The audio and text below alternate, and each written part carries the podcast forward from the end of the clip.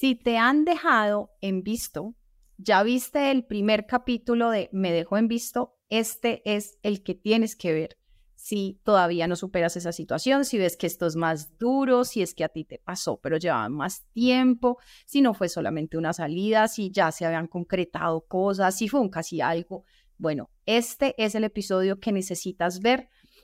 Voy a darte recomendaciones al final, vamos a ver diferentes casos, entonces quédate acá te hago una aclaración súper importante y es que yo soy psicóloga clínica, trabajo específicamente en temas de ansiedad y de depresión. Veo como muchos, pero muchos, no te imaginas cuántos pacientes me llegan después de una situación de me dejo en visto. Entonces, yo soy psicóloga clínica y me acompaña Helen. Ella es mi prima, es mi editora de mi canal de YouTube. Gracias a ella ves estos contenidos. Ella es comunicadora social, ella no es psicóloga. Y ella acá, ¿qué representa? Representa esa amiga, esa tía, esa amiga que quizás no sea súper empática contigo y te va diciendo las cosas como son. Entonces, entiende para que encuadres un poco lo que vas a escuchar acá. Ella representa eso, por eso es que este contenido no lo estoy grabando ni con otro profesional, ni con un psiquiatra, porque tú cuando hablas de estas cosas, pues no me digas que tú llamas a tu psiquiatra para contarle que te dejo en visto normalmente sea el caso con tu psicólogo, pero con quien vas a hablar de primeras va a ser con tu prima, con tu amiga, con tu hermana. Entonces, ella representa esto para que encuadres un poco los comentarios que ella va a hacer, eh, que van a ser los que ella quiera hacer. Por favor y gracias. No estoy en contra de nada. Yo simplemente lo hablo desde mi experiencia, mi perspectiva de valorarte como mujer y que tal vez a mí no me cuadran cosas como a los demás no le van a cuadrar otras que yo diga, pero también es desde el cariño que siento como mujer hacia las demás mujeres y a los hombres, porque no solamente a las mujeres nos pasa, entonces... Sí, eso es muy importante. Entonces, eh, encuadrada ya esta situación, pues empecemos con el tema. Hola, soy Maggie Pulido. Este es un podcast en el que hablamos de psicología desde una perspectiva diferente, fresca, real y aplicable. Para esto he creado este espacio, En Sesión con Maggie, un espacio charlado, de desparche, cercano, donde te compartiré nuevas miradas, tips y también estrategias para esas situaciones cotidianas y siempre con una invitación, buscar ayuda psicológica si es el caso. Empecemos con la sesión de hoy. Me dicen Maggie, me dejó en visto y después me cuentan la historia que pasa eh, antes de ese me visto, porque antes de ese me visto hay historias. Entonces, em, todos los me dejó en visto no son, los, no son lo mismo, ha pasado mucha, mucha agua debajo de ese puente y vamos a estar hablando de que hay muchas historias detrás de ese me dejó en visto. Y entonces quiero compartirte este mensaje. Después de que hicimos este episodio, fue impresionante y todavía a día de hoy, yo no sé hace cuánto grabamos este episodio, de Me dejó en visto parte uno. ¿Como Quizá nueve meses? Como nueve meses. menos. Y todavía me siguen llegando comentarios, súper comentarios, es decir, de que van tres largos comentarios que se lo está escribiendo una persona que no conocen compartiéndole esta situación y preguntándole qué hacer, ¿no? Me preguntan mucho cómo lo manejo, qué hago, estoy desesperada, le vuelvo a escribir. Entonces, les voy a compartir estos comentarios y a partir de eso vamos a trabajar. Entonces, este primero, oye, porque para Helen son nuevos, no crean ustedes que ya los compartí, son nuevos. Estábamos hablando un chisme antes, estaba poniéndole ahí porque hace rato no nos hablamos, estamos esperando vernos ahorita a finales del mes. Entonces, te leo este. Estoy comenzando mi embarazo. Sé que él no quería, pero pasó. Llevamos saliendo más de un año y quedé embarazada, no porque yo le hiciera ningún tipo de trauma. Le dije y me dijo que me iba a apoyar, pero sus actitudes demostraban como lo contrario. Le dije que esto lo deberíamos de hablar en persona, que yo quiero tener este bebé y desde eso que le escribí hace 15 días me dejó en visto. Maggie, ayúdame, no sé qué hacer, mi familia me apoya, pero él es quien debería estar apoyando. No sé qué hice mal, debí manejarlo de otra manera, estoy desesperada, ayuda por favor. Ay, yo digo, qué fuerte. Qué fuerte saber que uno está embarazado, que no lo estaba esperando y que pase esto. Ah, Helen. y yo estoy saliendo de su momento de trauma. ¿Ah? Ay, Dios mío. Son lastimosamente cosas que pasan. Pasan. eh, eh, a veces lo que ella está diciendo uno no lo hace de trampa. Creo que también la otra persona está asimilando, pues ninguno de los dos se lo estaba esperando, la otra persona también está como, y también debe tener su duda, uno no puede juzgar, o sea, simplemente uno sabe que hizo las cosas bien, la otra persona puede tener todas las dudas del mundo. Sí. Y es válido. Ahorita que lo dices, no lo estaba pensando. No se me había ocurrido de, ah, el mal lo está encuadrando, está digiriendo la cosa. No, porque hasta donde yo lo he entendido, creo que tú lo entiendes eh, diferente. Ella le escribió hace 15 días de que se vieran, pero no le informó hace 15 días. Si me entiendes, el tipo no se enteró hace 15 días, lleva más tiempo enterado del embarazo. Entonces yo digo, ya tuvo tiempo para digerirlo y si en 15 días ya te dejó en visto de hablar de este tema, pues sí te dejó en visto. Y ahí lo que viene después va a ser un proceso de ghosting. Es decir, el man se te va a desaparecer. Es lo que yo vería con lo que ella me cuenta de su mensaje. Esta no es paciente mía, es un mensaje, ¿no? Porque pues con las pacientes, que fue lo que pasó en el capítulo anterior de Me en visto parte 1, pues ahí yo tenía más información de la persona porque es mi paciente, muchísima más. Entonces, yo te digo acá que cuando tú me dices, debí manejarlo de otra manera, cuando nos cuestionamos la forma de gestionar las situaciones que nos pasan a, ojos de los otros, tienes que preguntarte si tú lo hiciste desde tus valores. Es decir, yo lo que quería era mostrarle mi respeto y comunicarle que estaba embarazada de él. Entonces, ¿qué hubiese sido un mejor manejo? Citarle, decirle, vámonos a ir a rumbear o nos vamos a tener sexo esta noche y ahí soltarle la bomba seguramente cuando tú pensaste en todas las opciones que, que podían darse, tú dijiste, esta es la mejor, voy a decírselo por celular, voy a decírselo en un texto y después vamos a hablarlo, ¿no? Entonces, no te cuestiones de por qué lo hiciste, porque entre tus muchas alternativas, yo no creo que tú hayas dicho, ahí está la peor, en esta es la que lo voy a joder o en esta es la que me voy a joder yo. Entonces, cuando nosotros tenemos un abanico de posibilidades de cómo gestionar una situación, piensa que siempre nos vamos a ir, vamos a decidirnos por nuestra mejor opción. Entonces no te puedes cuestionar de por qué yo hice eso, yo debía haber hecho otra cosa, cuando tú tomaste esa decisión en ese momento a partir de tu estado emocional, a partir de tus recursos, de tus habilidades, de tus valores. Entonces no te lo cuestiones, no te lo cuestiones. Que estás desesperada, necesitas gestionar todas esas emociones por ti y por el bien del bebé, porque dices que además quieres tenerlo. Y eso es muy importante. Seguramente lo que va a pasar ahorita es todo un proceso de ghosting. Igual, digamos que ella tenía cinco opciones y optó por una. ¿A ella quién le dice que con las otras cuatro no hubiera pasado lo mismo? Nadie. Lo que pasa es que desde él hubiese hecho esto, pues estás teorizando, es decir, no tienes punto de comparación porque no tienes mi versión A hizo esto, mi versión B hizo esto, tienes toda la razón, no tiene forma de saber las otras. Hubiesen podido ser muchísimo peor, muchísimo mejor, pero no lo sabemos. Entonces, ese irnos hacia atrás para evaluar nuestras acciones, de alguna forma, no tiene mucha, mucha lógica porque no tenemos puntos de comparación para, para saber cuál fue nuestra mejor elección. Tienes toda la razón. Entonces, te decía, esto puede ser un inicio de un ghosting. Cuando digo ghosting, y lo hablaba en un en vivo hace poco, la gente dice, ¿un qué? y es ghosting, que tiene que ver de ghost, viene de la palabra fantasmita. De fantasma, cuando te fantasmean sería la palabra, el verbo, porque como está terminando en ing, te lo están haciendo en este momento. Es un verbo que está sucediendo en este momento, te están fantasmeando. ¿Y eso qué quiere decir? Es un término que se utiliza para describir una situación en la que una persona corta abruptamente toda la comunicación y contacto contigo sin ninguna explicación, sin previo aviso, es decir, no te dice, mira, vamos a terminar porque esto no está funcionando, nada, no hay nada, sino de un día para otro, deja de hablar.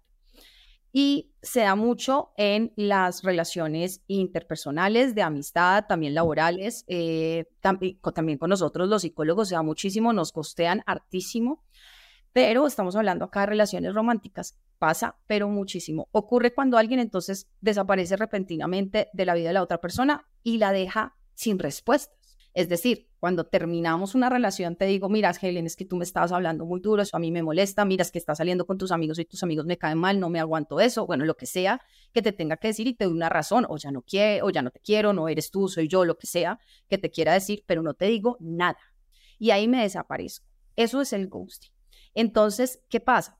te queda a ti una cantidad de preguntas. ¿Qué hice mal? ¿Será que no le gustó? ¿Será que tiene otra? ¿Será que lo aburrí? ¿Será que son muy intensa? Y normalmente esas preguntas son hacia qué fallé yo, ¿no? No es que el otro está ocupado, no es que, no es que el otro me tenía ahí en, en la banca esperando, no, sino me deja con unas respuestas hacia mi identidad, hacia cuánto soy suficiente, ¿no? y sin la posibilidad de tener una respuesta. Entonces las personas entran en unos ciclos ansiosos muy fuertes. Yo tengo ahorita reciente una paciente, dejé de comer, dejé de dormir, pensando en por qué dejó de hablarme y se desapareció así de la nada cuando yo no siento que haya hecho algo malo y creo que no lo hice, pero algo debía, ser mal. Maggie, pero en este tema puntual, sí. estamos hablando de un bebé se nos quiere desaparecer de por vida. I don't know. Es decir, no nos, no, nos va a hacer ghosting de por vida. O sea, digamos que en otras situaciones uno puede tal vez justificar en esta, bueno, sí, también no quiere ser responsable o, o al principio la noticia le dio muy duro, 15 días, y uno, ¿cómo hace? No, y el man puede aparecer a, las, a los 10 años del bebé, si me entiendes? Cuando ese bebé ya sea un niño de 10 años.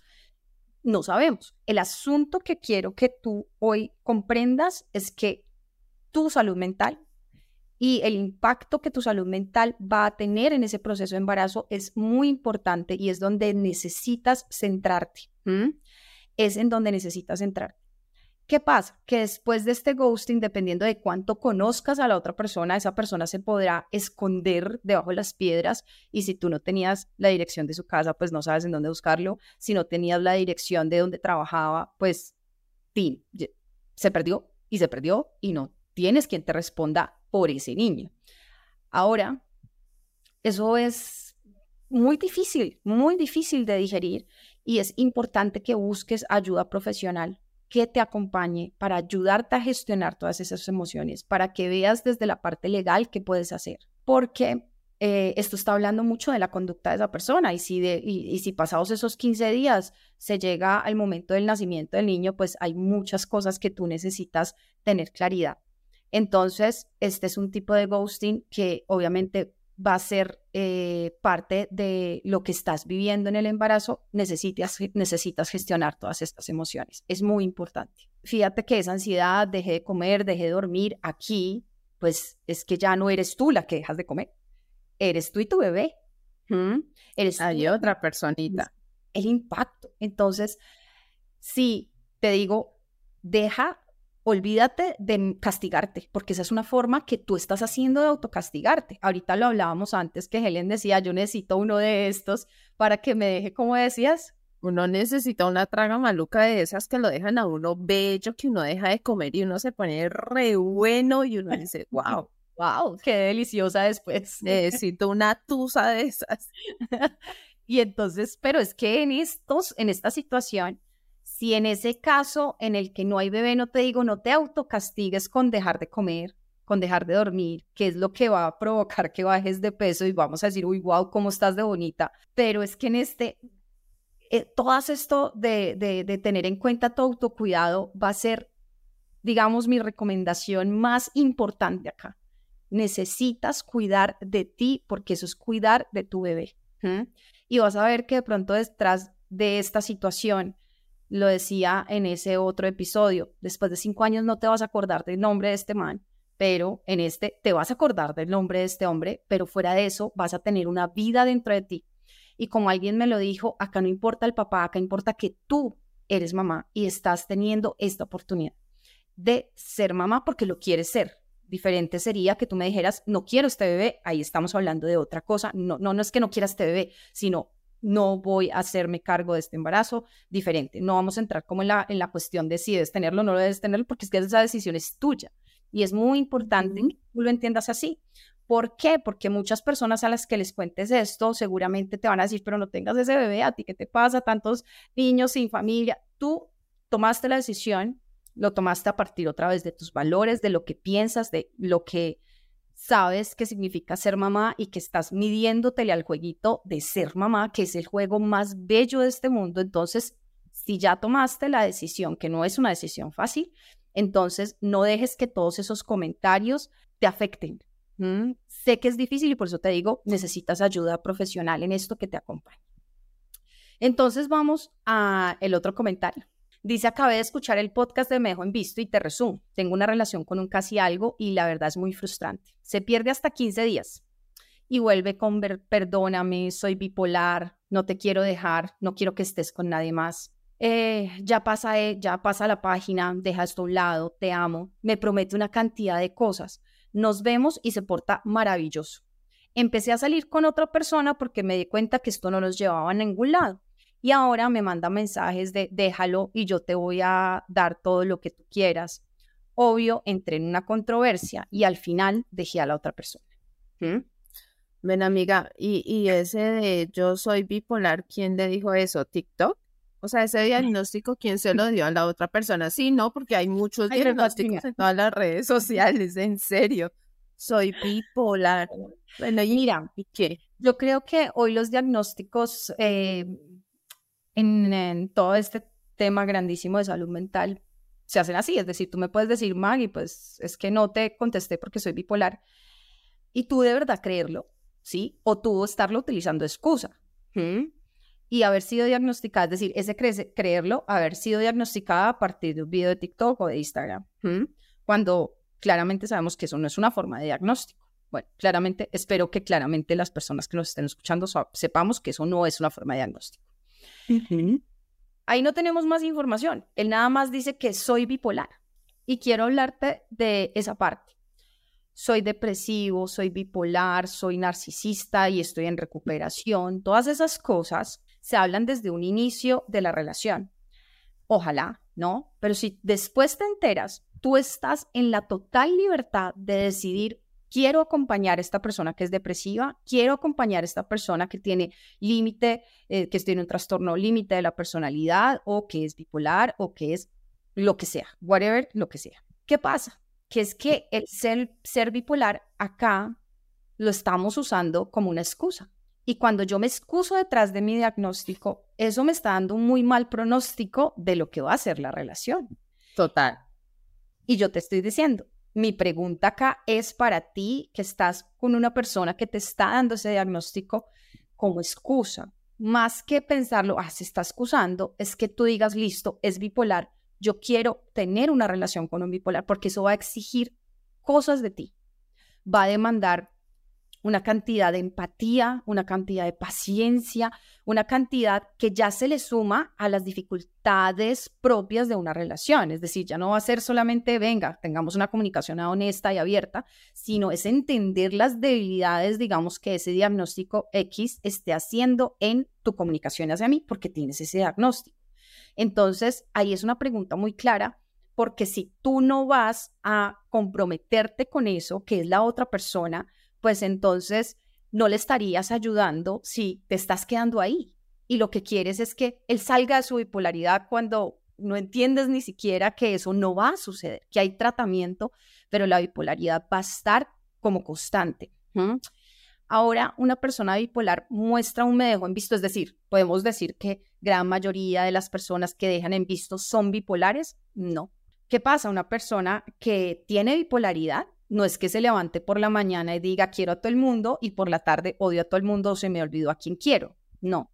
Entonces, ¿qué pasa? Que malentendemos la bipolaridad como cambios o reactividad emocional o la habilidad emocional, que es un comportamiento, pero no es un diagnóstico. Y no es que en las personas que padezcan este, esta condición no tengan derecho a ser amadas, al contrario. Claro mucho amor.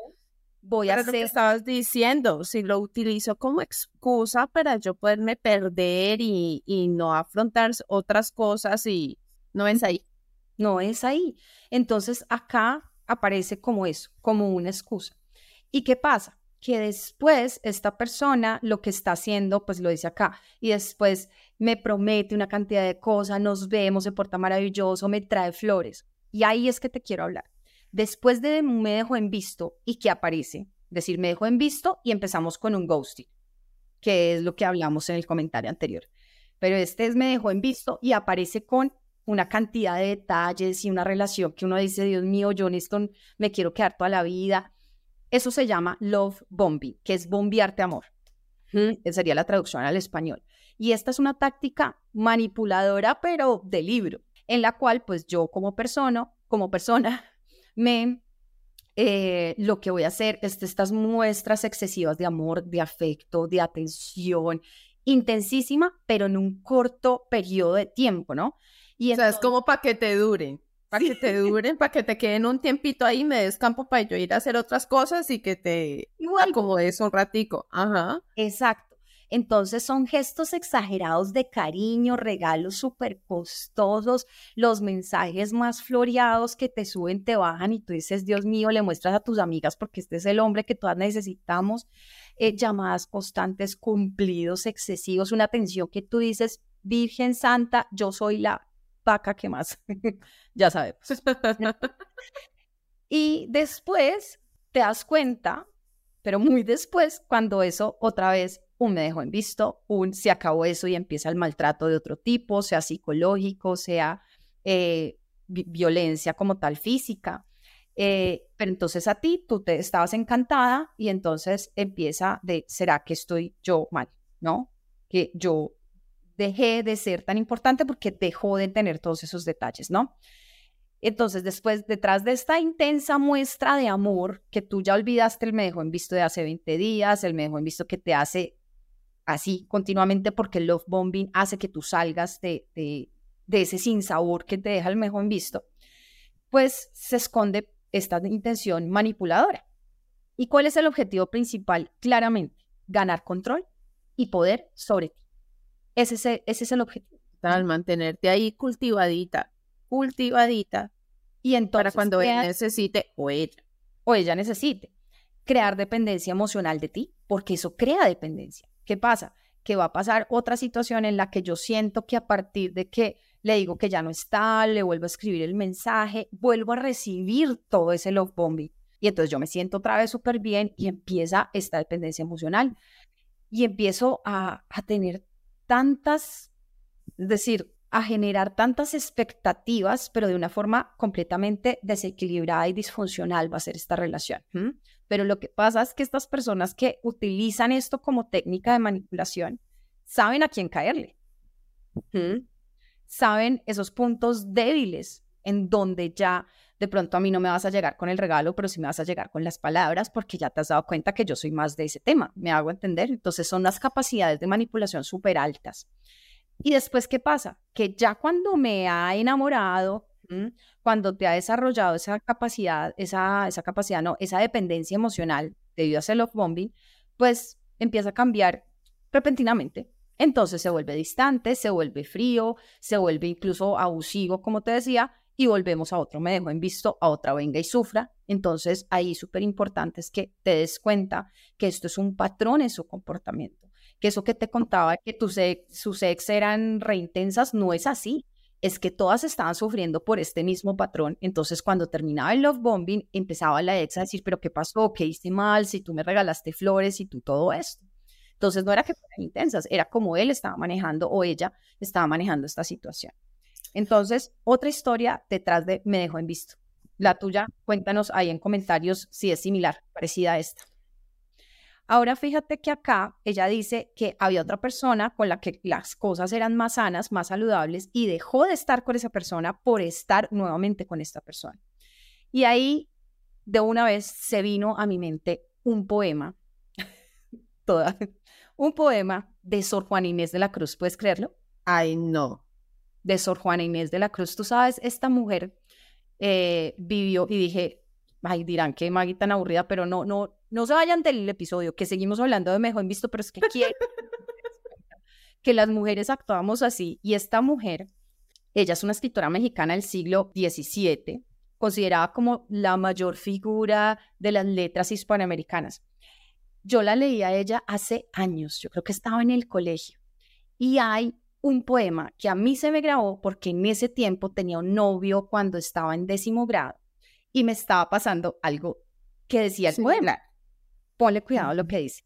Se llama Al que ingrato me deja, busco amante. Se llama así, Al que ingrato me deja, busco amante. Y te voy a leer el primer párrafo. No le veo fallas en su lógica. Al que ingrato me deja, busco amante. Al que amante me sigue, dejo ingrata. Constante adoro a quien mi amor maltrata. Maltrato a quien mi amor busca constante. Al que trato de amor hallo diamante. Y soy diamante al que de amor me trata. Triunfante quiero ver el que me mata. Y mato a quien me quiere ver triunfante. Maggie, pero porque yo creo que es una constante eh, eh, creo que como para todas, perdón que generalice, pero en algún momento todas, todos, todes, no sé, les nos ha pasado eso. ¿Por qué? ¿Por qué? ¿Sí o no? ¿Por qué? O sea, ¿qué tenemos que sanar con nuestros padres para que eso no se dé? ¿Qué pasó? Yo te lo voy a explicar de una forma. Imagínate que tú estás en tu oficina y en tu oficina hay un dispensador de comida, estos de chocolatinas y papitas. Y tú todos los días vienes, metes la monedita, presionas el número y te salen las papas que te gustan. Un día vuelves y haces lo mismo. Presionas el número y esperas que salgan las papas, como siempre ha pasado. Pues ese día no sale. ¿Tú qué haces? Tal vez digo muchas groserías enfrente de la máquina y pues me las como con rabia, no, sé. No, no me las como. Lo primero que haces es presionar más el botón. Eso es lo primero que vas a hacer. Así como con cuando uno pide el ascensor y mientras llega uno lo oprime como si fuera a llegar más rápido. Exacto. Tú crees que aumentando tu conducta vas a recibir esa recompensa de las papitas. Okay. Y entonces cuando le presionas más y nada que bajan las dichosas papas, tú le pegas al costado a la máquina, ¿sí o no? Sí. ¿Sí? Y después tú dices, es que no es el puñito, es la palmada de al lado. ¿Eso qué significa? Cuando no estamos recibiendo la atención, en vez de decir, ah, bueno, no me está prestando atención, yo lo que hago es llamar más, buscar más, estar más ahí.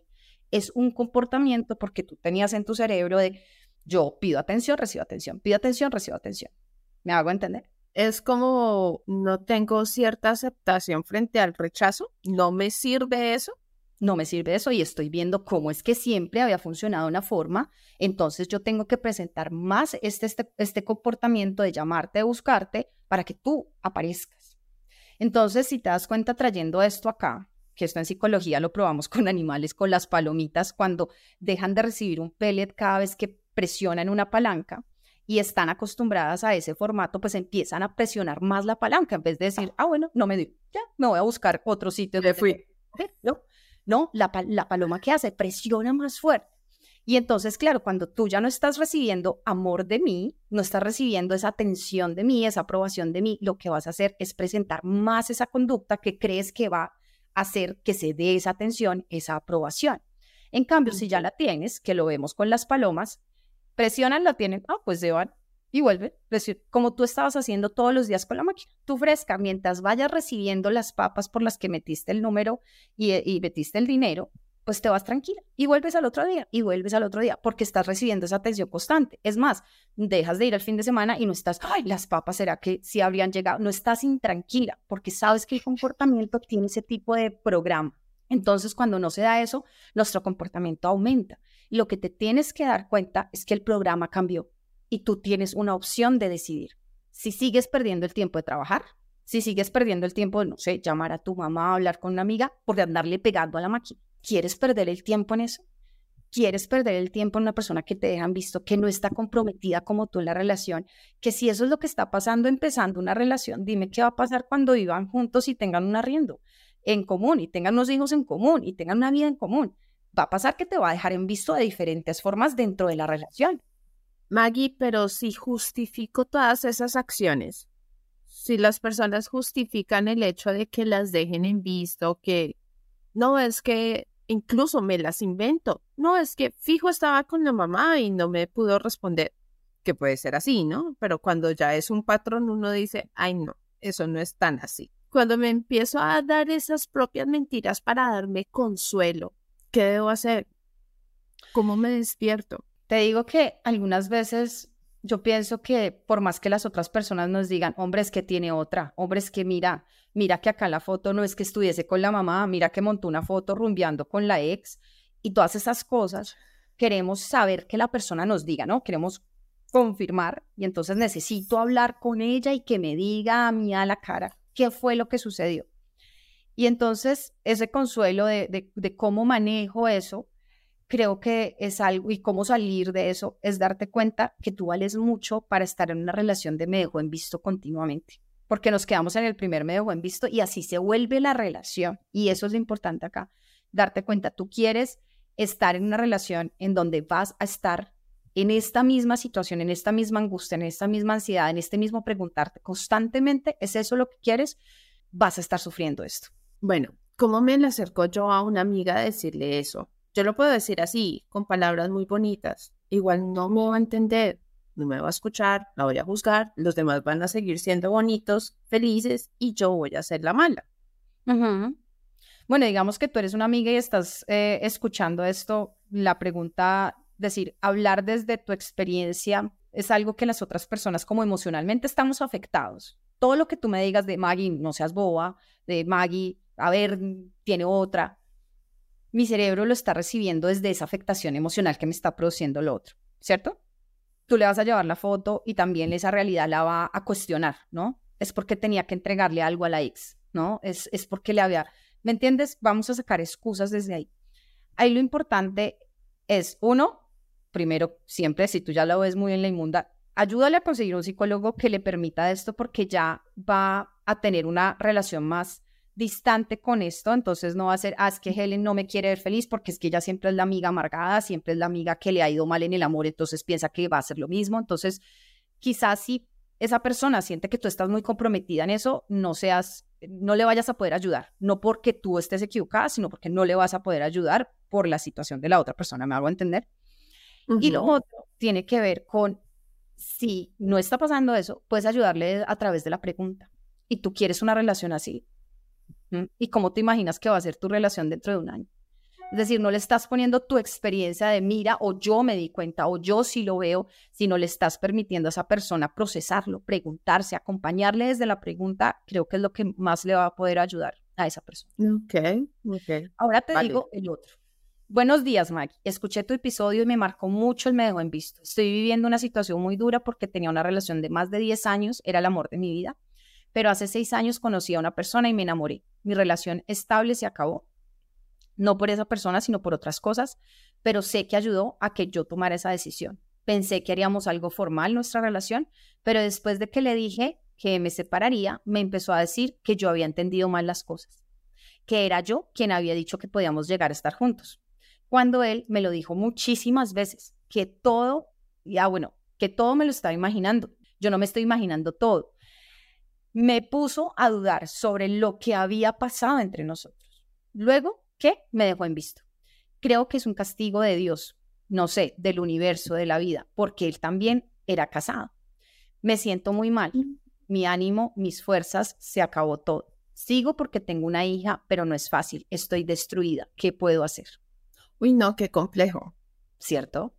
Y yo digo, es que la realidad supera la ficción. Yo las cosas que trabajo con mis pacientes digo, Dios mío, si no me lo cuentas tú, yo no pienso que esto existe en este universo. Esta persona de me dejó en visto, esta persona que está haciendo el me dejó en visto en este comentario, está haciendo otra cosa manipulativa, como el comentario anterior que estaba haciendo Love Bombing en esta y otra. ¿Sabes cuál es? Vas a estar conmigo, vamos a estar juntos, es que en algún momento nos vamos a separar, vamos a ser felices.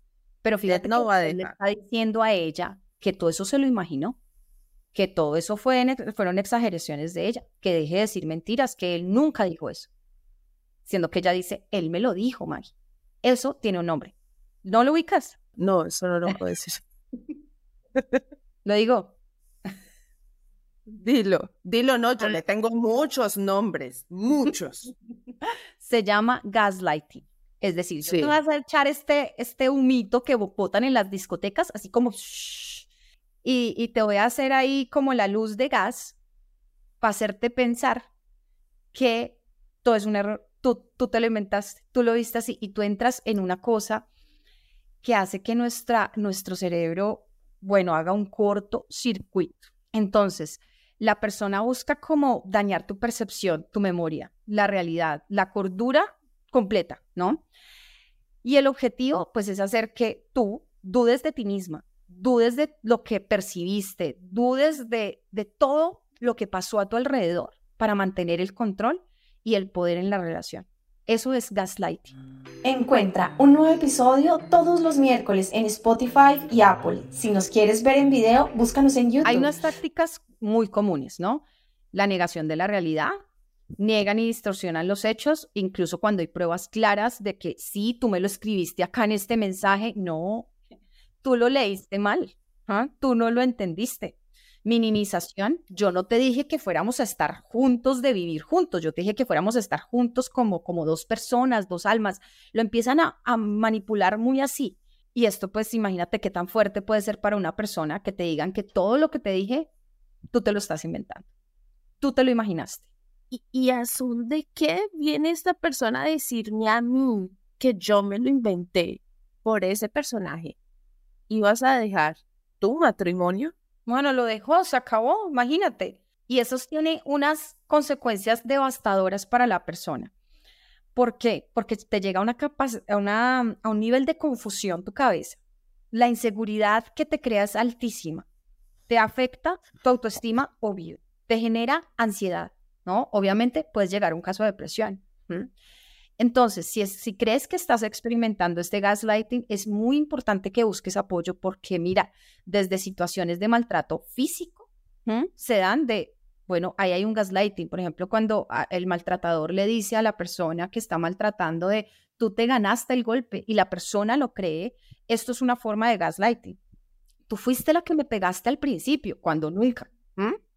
Entonces, ahí, ¿qué es importante? Pon atención a las señales de alerta confía en tu propio criterio, lo que tú decías, ¿cómo me vas a decir a mí que yo me lo inventé? Tú sabes qué dijiste y qué no dijiste, tu memoria está trabajando muy bien, ¿cómo así? Trabaja mal tu memoria cuando hablas con esta persona, pero llevas trabajando, no sé, en un banco, llevas trabajando en cosas donde recibes información todos los días y ahí no se te daña tu memoria. Y justo en la relación sí se te daña tu memoria. Entonces las personas que viven este gaslighting piensan que tienen un problema de memoria. Llega hasta ese nivel la manipulación lo que recurren las personas es, ¿sabes a qué? A intentar llegar a acuerdos. Pero cierto que tú sí dijiste esta parte, ¿no? Reconoce un poquito esto. Entonces, gastan mucha energía en tratar de encontrar la aprobación de, de frente al mensaje que escribiste. Y entonces ahí se demoran mucho en cuestionarse la necesidad de mantener en su vida a esa persona. Pero ahora fíjate que después de que él le hace eso, ella está sufriendo por eso. Ella está, me dice, estoy destruida por esto. Cuando no te estás dando cuenta de algo y es que esa persona ya mostró quién era y tú ya tienes su carta de presentación a partir de lo que te hizo, la vida te acaba de salvar. La vida, Dios, el universo, lo que hace es salvarte, no castigarte porque tú lo estás pensando de me castigó porque él también era casado. Que ahí ya te estaba mostrando algo, ¿no? Pues es una persona que le está mintiendo a su pareja, entonces no es que esperes así, pues la, la verdad y la claridad y la transparencia.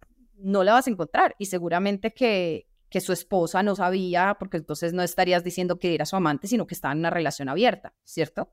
Sería diferente. Entonces, tú ya tenías ciertas cositas que te iban diciendo y por encima de esa red flag decidiste seguir esos cinco años. No te estoy diciendo ya ahora de malas porque chupa, no, te estoy diciendo, es importante que le pongas atención a esas red flags porque si no van a venir después estos momentos de dolor y de estoy desesperada y estoy destruida cuando lo pudiste parar antes. Y entonces es muy importante que lo atesores este conocimiento para tus próximas relaciones. ¿Qué puedes hacer?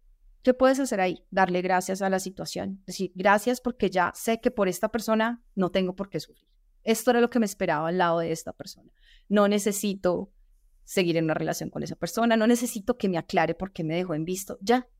Vamos a un siguiente comentario, yo creo que eso se está ah, alargando mucho este episodio, pero sabes qué, Helen, no me preocupa, porque yo sé que una persona que, me que la dejaron en visto tiene tanta ansiedad que este contenido le ayuda a aclararse, aclarar muchas sus dudas y quiere hablarlo con muchas personas, pero pues también entendemos que las personas viven su vida y ya podemos, ya tenemos que dejarles de, dar con el mismo cuento y con lo mismo, porque tú vas a decir, Maggie, pero otra vez con lo mismo y llevas 20 días, se me dejó en visto y otra vez quieres que te preste mi celular para mirar qué está haciendo, porque a ti ya te bloqueó.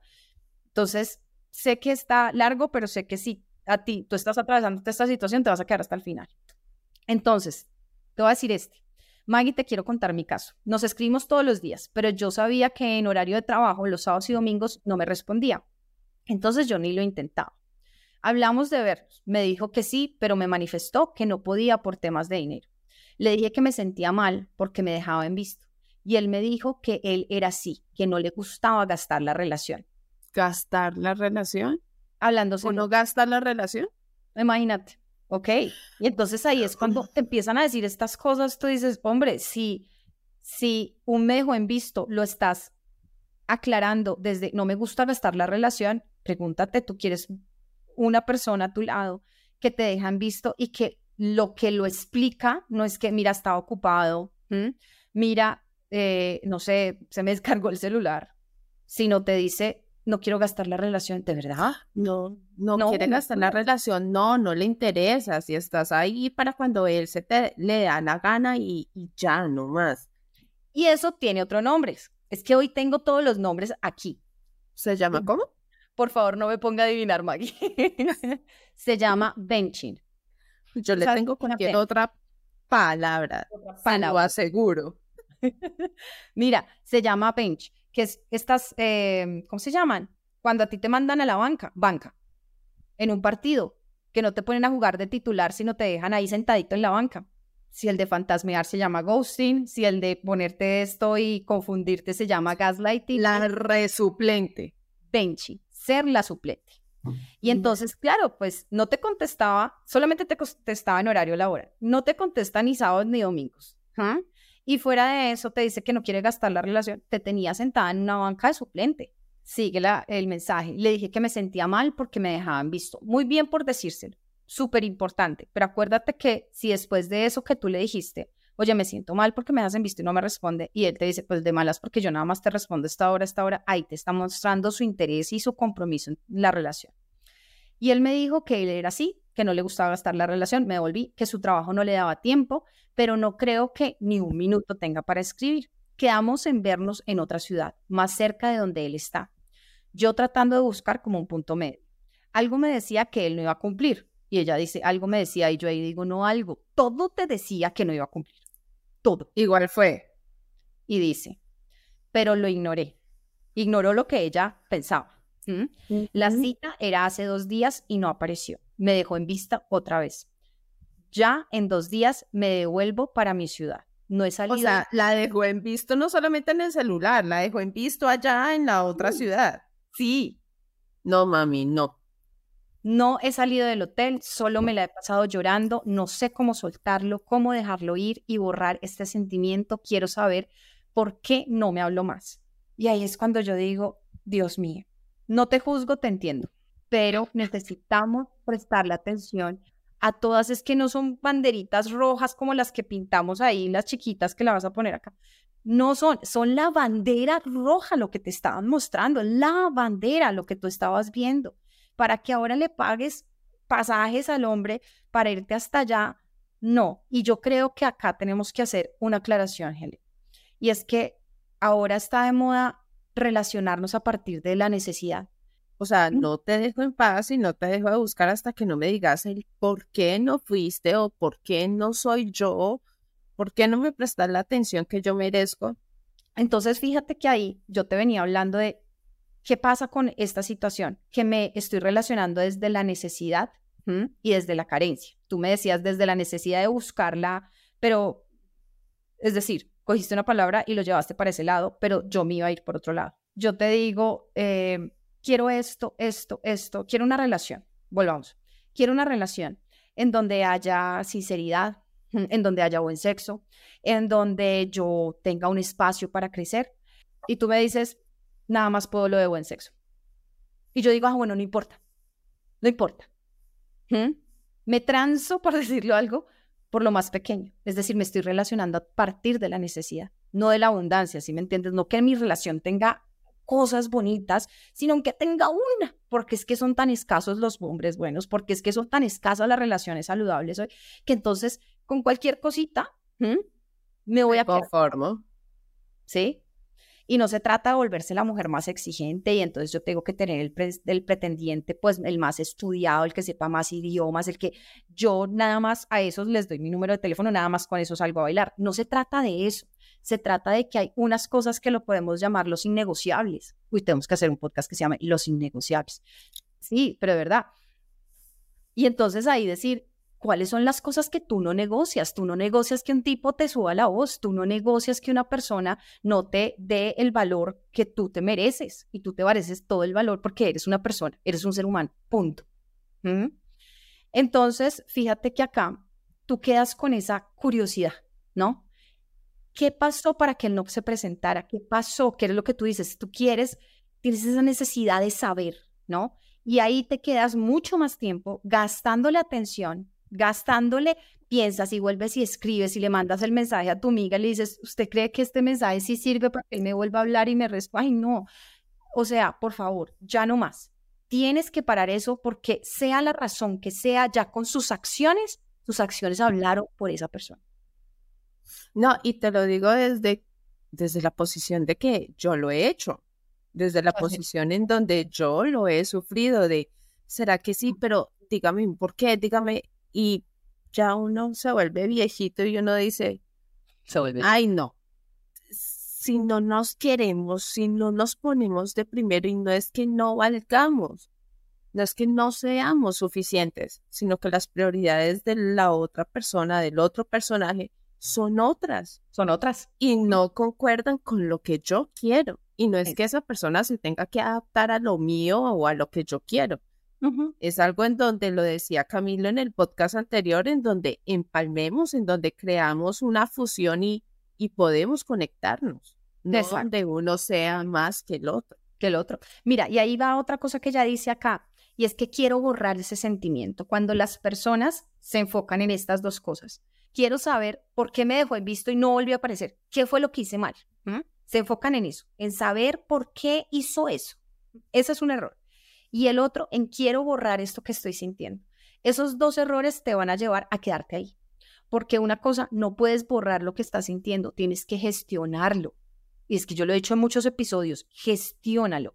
No puedes, ah, ¿te acuerdas que yo te decía qué día eh, que tú estabas diciendo que, que buscara cosas para distraerse? Una persona. Ajá. ¿sí? Y entonces yo te decía, no, eso no sirve porque tú buscas una película para distraerte. Y quizás que tú me decías, no, yo dejo de pensar en lo que me esté pasando y yo me enfoco en la película. Sí, pero después el problema sigue ahí. Y después sigue creciendo con más cosas y en el momento explotas con la persona que no es, con tus familiares, con tus hijos. Entonces el punto acá es que no se pueden borrar los sentimientos, ni distraerte en otras cosas, ni hacerte loco, ni callártelo. Necesitas gestionarlo. Tienes que llorar, tienes que tener rabia, tienes que permítete sentirlo. El problema es cuando te quedas en el llanto, te quedas en la rabia, te quedas en el resentimiento eso no es gestionar, eso es quedarse. Entonces, no te enfoques en quiero borrar lo que estoy sintiendo, quiero dejarlo de sentir, sino permítete conectar en esa emoción, pregúntate cómo puedes gestionar esa emoción, acepta que estás sintiendo eso por malas decisiones, porque no quisiste ver, porque te estabas relacionando desde la necesidad de ta, ta, ta, pero necesitas es gestionarlo. Y vamos para el último mensaje. Doctora, me enamoré de mi mejor amigo y me ilusioné porque teníamos sexo pero cada vez que salíamos me daba cuenta que se escondía para contestar los WhatsApp. Luego de hablar todos los días por teléfono, ahora no me habla en dos días y descubrí que estaba con otra chica. Me enojé y le envié un WhatsApp y le dije que me había enterado y que si quería salir con ella, pues que adelante. Me habló dos días más y yo no contesté. Y cuando yo le mandé un mensaje, me dejó en visto. Y me ha dejado en visto desde ese tiempo, hace más de dos meses. Yo igual le seguí escribiendo porque fui yo la que al principio no le contesté. Le dije que no se enojara, que no pasaba nada, que si volvíamos a hablar de nuevo como amigos. Me ha dejado en visto igual y me bloqueó. Estoy tan triste, no sé qué hacer, decidí bloquearlo y lo quité mis, desde mis contactos. Pero no dejo llorar. Por favor, dígame qué opinas, que tenemos una amistad de más de nueve años. Yo te voy a decir una cosa, eso no era amistad. Los mejores amigos tienen sexo es que estoy confundida. Me perdí. Me perdí en parte del mensaje. Mira, hay historias así, ¿no? De que éramos los mejores amigos y un día nos dimos cuenta de toda esta compatibilidad y cambiamos y, nos metimos en una relación. Y genial haber pasado por esa fase de amistad y conocernos tanto. Y tengo una pareja muy cercana que les pasó eso. Pero creo que ¿Es este peligroso? Pues tú sabes qué apuestas, ¿sí me entiendes? O sea, no es que uno tenga que decirle mentiras a, a, la pareja ni nada, pero es que el mejor amigo es el mejor amigo y sabe muchas cosas, ¿no? Pero eso es lo que te digo, tú apuestas. No, yo cuando conocí a mi esposo, yo no pensaba casarme con ese hombre. Y le conté muchas cosas que si hubiese tenido alguna idea, no se las hubiera contado. Pero él, pues yo nunca he sentido que él me saque esa información. Igual creo que si me la sacara, él sabe que no va a funcionar, ¿sí me entiendes? Porque ya es muy claros. Entonces, no, no, y es a eso a lo que me refiero tú empiezas a decir, ok, quiero esta persona de amigo o me permitiría un espacio de crecimiento diferente, ta, ta, ta. Y entonces le apuestas a eso y dices, ok, tiene esta información, pero, pero lo conozco y quiero permitirle mostrarme que no va a utilizarla en mi contra. Eh, pero yo te digo que después de esto que estábamos escuchando como el mensaje en el que me, se escondía para contestar los WhatsApp, eso venía desde antes, ¿sí? y no, y no estaba mostrando ahí ser amigo, porque si no te hubiera contado que estaba hablando, saliendo con una vieja, ¿no? Porque no tenía nada serio. Entonces, ahí son red flags. Si una persona está siendo transparente contigo, pues no, no se necesita esconder para responder nada. Y entonces tú estás sufriendo porque era una relación de amistad de nueve años y de pronto la otra persona no tiene, pues diga, sí, me duele, pero pues igual, ya.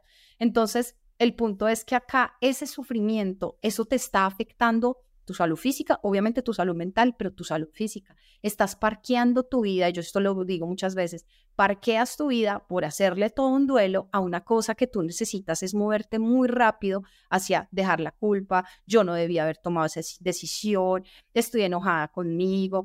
Eh, no, pasa rápido a gestionarlo y te digo, en realidad no era tu amigo, entonces no te enfoques en, ¿será que le vuelvo a escribir para reconstruir esta amistad? Ya lo hiciste, no tomo eso, necesitas moverte, keep moving. Y entonces ahí, si te das cuenta, son diferentes me dejó en visto, diferentes historias detrás del me dejó en visto, pero vamos a llegar a unas recomendaciones generales. Si te sientes mal, te sientes destruida, estoy desesperada, Maggie, piensa en qué te estás diciendo a ti misma es muy importante. Yo te pregunto, se lo preguntaba esta mañana a una paciente, ¿qué piensas cuando te sientes así? Pues Maggie, que no le importo, Maggie, que no valgo nada, Maggie, que todo lo otro es más importante que yo, Maggie, que no valgo porque es que no tiene ni un minuto para mí. Es eso lo que te está poniendo mal. ¿Me entiendes? Lo que piensas del me dejó en visto. Entonces necesitas esa primera recomendación, que es monitoriza y cambia tu diálogo interno, ¿no? En vez de decir no valgo nada, di valgo mucho para que alguien no me respete. En vez de decir no le importa, dice yo soy importante. Eso lo sé. Él no lo ve. Sorry por él. Pero yo soy importante. Todo lo otro es más importante que yo, cámbialo. Lo otro es más importante que yo, pero para él. Y eso está bien, perfecto. Y eso indica que esa relación no es viable con esa persona pero no puedes estar en este diálogo interno en donde tú estás contra ti. No puedes estar ahí, entonces necesitas monitorearlo y necesitas cambiar tu diálogo interno. Si sigues patinando en ese diálogo interno, ayuda profesional. Necesitas otra persona que te ayude a salir de esos diálogos eh, internos tan negativos. Esta persona que hablaba esta mañana, que me decía estas ideas, que es que te las escribo porque tomé nota cuando estaba hablando con ella, que me decía no valgo nada, no se había dado cuenta que se decía eso cuando se sentía mal por mi medio en visto. Es decir, ella abría el celular, abría el celular y veía los dos chulitos de mejo en visto y decía, es que no valgo nada. ¿Me entiendes? Y no era consciente de que eso era lo que se mantenía diciendo cada vez que abría el WhatsApp para responderle al jefe algo que le había dicho, pero ella se cercioraba de que no había respondido, obvio no había respondido porque tenía el timbre todo prendido, todo esto, pero ya estaba por llamar a la operadora a decir, oiga, me reconecta el celular porque no me ha respondido este man y no, era porque te dejo en visto. Y ella, su diálogo interno era este. Entonces, monitoriza y cambia tu diálogo interno. Lo segundo, mata, mata la curiosidad. Lo hablábamos en un momento, ¿sí o no? Necesitas matar la curiosidad. Pero creemos que se mata buscando la información. Entonces nos volvemos investigadoras privadas y ya sabemos que está con otra, con otro, y yo, pero yo quiero que me diga que me hice, que hice mal, que me hace falta para que no me escogiera a mí. No, necesitas matar la curiosidad. Pero matar la curiosidad es otra cosa. Matar la curiosidad no es, no es que él te dé la cara y te diga, porque muchas veces esa persona no te va a dar la cara nunca. Se va a desaparecer, siempre te va a dejar con la incógnita, pero tú necesitas matar esa curiosidad. ¿Cómo lo haces? Dándote cuenta que solo él sabe por qué o ella sabe por qué lo hizo, pero quedarte con lo que hizo y decir, esto yo no lo tolero. Es que te des cuenta que solo él, ella sabe por qué lo hizo. Pero tú te vas a quedar con lo que hizo como acción, ¿sí? Y decir, yo esta acción, este comportamiento no lo tolero. Así vas a matar la curiosidad y no es lo que yo quiero para mi vida, no es lo que tú quieres para tu vida. Exacto. Tercero, hay una idea que las personas tenemos muy aquí y que es muy dañina, y yo quisiera decirle acá, aclararla mucho en este episodio, y es que pensamos que las relaciones amorosas son tormentosas, son difíciles y necesitamos sufrir. Y esto mm. obvio, telenovelas, obvio Hollywood, obvio Disney, obvio, obvio todo esto. Mag, entonces, las relaciones amorosas saludables, ¿qué son? Pues más que qué son, es que son fáciles. Son fáciles. ¿Por qué? Porque te dan un ambiente seguro en el que hay comunicación. Eso es fácil. Que fluye. Eso es fácil. ¿Por qué? ¿Por qué no es difícil? Porque difícil es que yo te esté diciendo, oye, respétame. Oye, háblame bonito. Oye, eso es difícil. ¿Me entiendes? Lo fácil es que yo no te tenga que pedir eso. No hay jerarquía. Tú no me mandas a mí. Yo no te mando a ti. Yo no estoy por encima de ti. Yo no soy la que sabe más.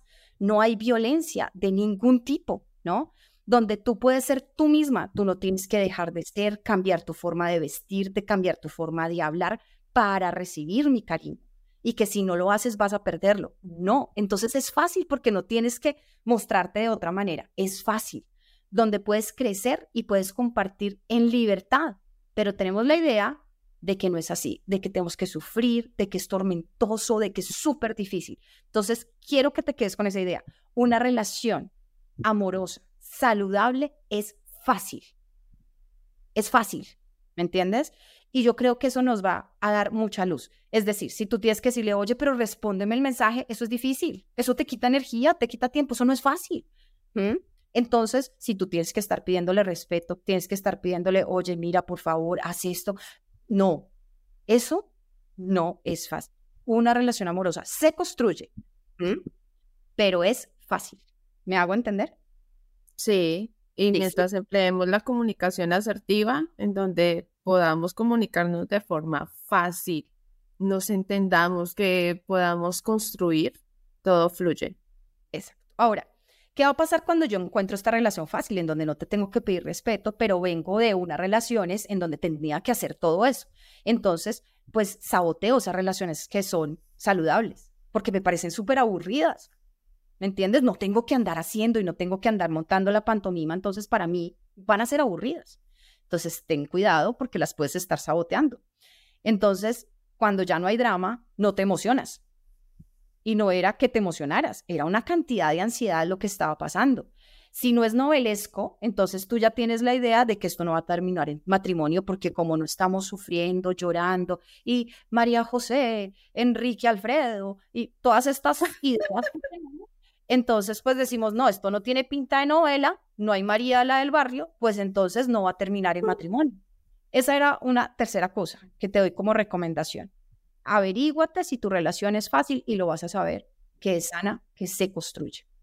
Lo otro, cuatro, no entres en esos ciclos y te das muy rápidamente cuenta ¿ah? de que entraste en no me respondió y ahora sí me responde, llega con un love bombing y ahora hace un gaslighting, ¿sí? Y ahora hace un ghosting. Si tú te estás dando cuenta de esos patrones, salte rápido porque son técnicas de manipulación y cuando uno no tiene entrenamiento para manejar esto, ¿no? Es que una persona que es buena en técnicas de manipulación a los psicólogos nos dan tres vueltas. Lo que tú decías, ¿en dónde se aprende esto? Entonces es muy importante que tú te salgas de ese ciclo en vez de pensar, yo sí le voy a mostrar, yo sí le voy a permitir ver la realidad, ¿no? No, tú salte de ese ciclo lo más rápido que puedas. Ten en cuenta cinco, esto no te define, no es que valgas menos. Creo que ya lo hemos dicho muchas veces, pero no sobra. No es que no le importes a nadie, no lo generalices. No es que como este no le importe, entonces no le va a importar a nadie. Se trata que él no vio, él, sus ojos, su capacidad de ver, fueron las de él, no es la de todos los hombres del mundo. Entonces no lo generalices, pero sí aprende. La siguiente, céntrate en ti. Deja de buscar que te diga tu amiga si ya vio las redes, deja de pagarle investigador privado, nada. Céntrate en ti y aprende de esta situación. Busca relaciones sanas que te permitan no sanar. Haz tu trabajo para llegar bien a esa nueva relación. Y acuérdate que no eres tú quien le va a enseñar a los otros lo rico que es amar sanamente.